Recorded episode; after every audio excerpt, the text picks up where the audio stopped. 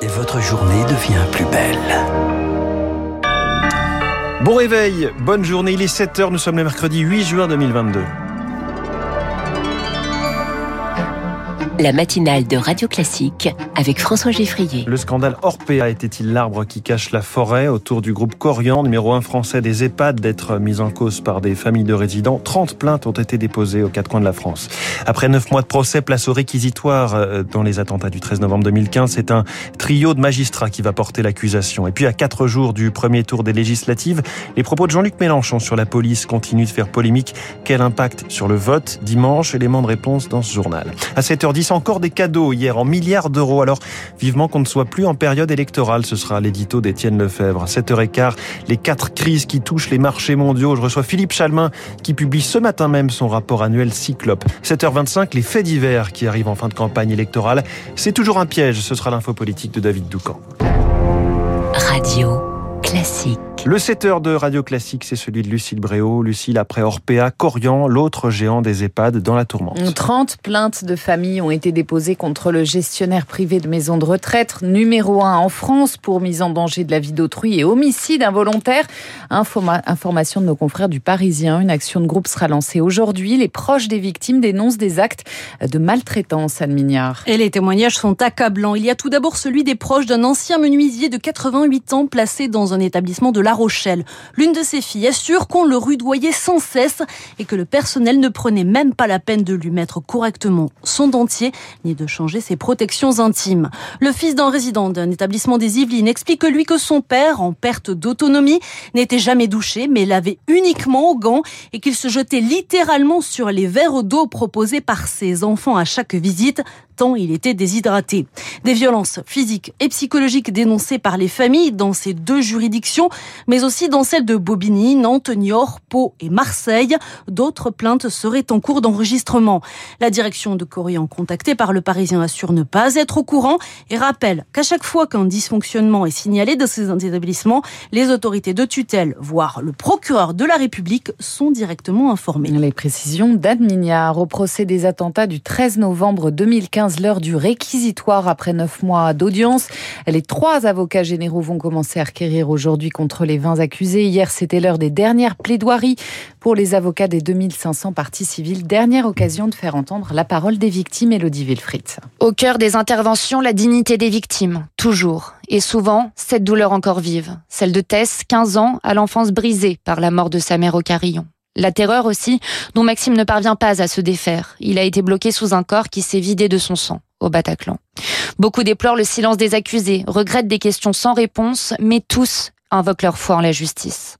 Dernier des 26 avocats de partie civile à passer à la barre hier, Maître Benayem clôt l'ultime plaidoirie sur ces mots dédiés à la Cour. Le destin de la France se joue au travers de cette décision. Le verdict est fixé au 29 juin, mais avant cela, dès aujourd'hui, les accusés seront au centre des débats.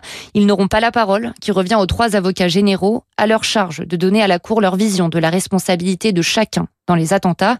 Jusqu'à vendredi, ils vont requérir des peines au nom de la société. 12 des accusés encourent la réclusion à perpétuité. l'audience doit débuter à 12h30. À quatre jours du premier tour des législatives, le Conseil d'État demande à l'exécutif de considérer la NUP comme une nuance politique à part entière. Lors de l'annonce des résultats, le ministère de l'Intérieur voulait attribuer les scores à chaque parti de gauche de manière éclatée, une décision qui donne raison à Jean-Luc Mélenchon, qui l'avait saisi en référé. Le chef de file des Insoumis qui bouscule la campagne. Ses propos sur les tirs mortels de policiers lors d'un contrôle à Paris ce week font toujours polémique. Il assume pourtant son tweet. La police tue.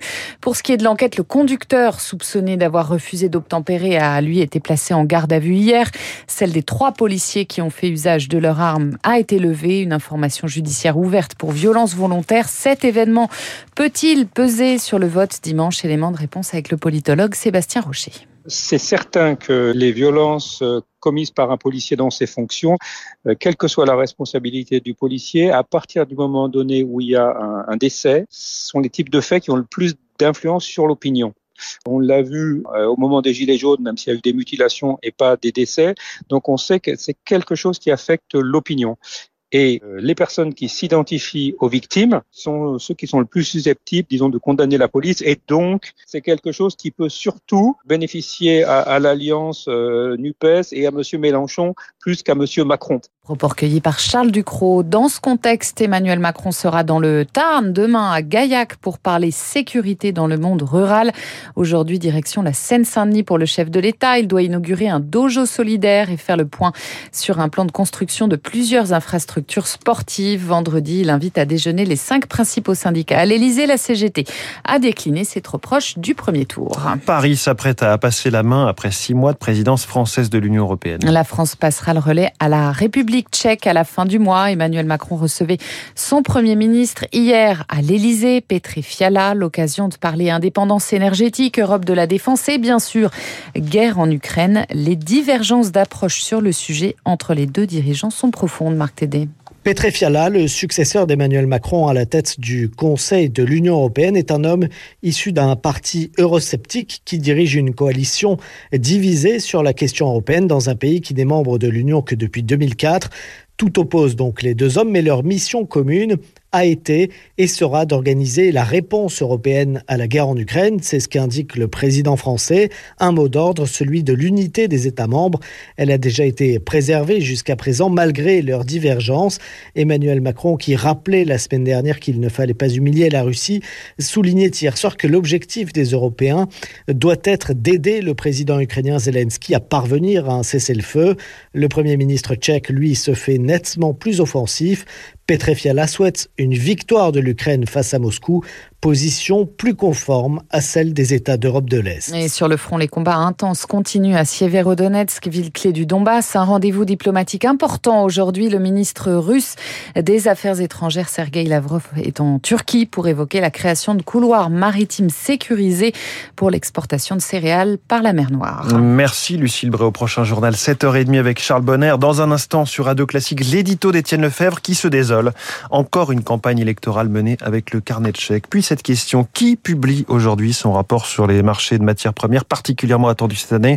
Réponse Philippe Chalmin. Il est sur Radio Classique dans quelques minutes.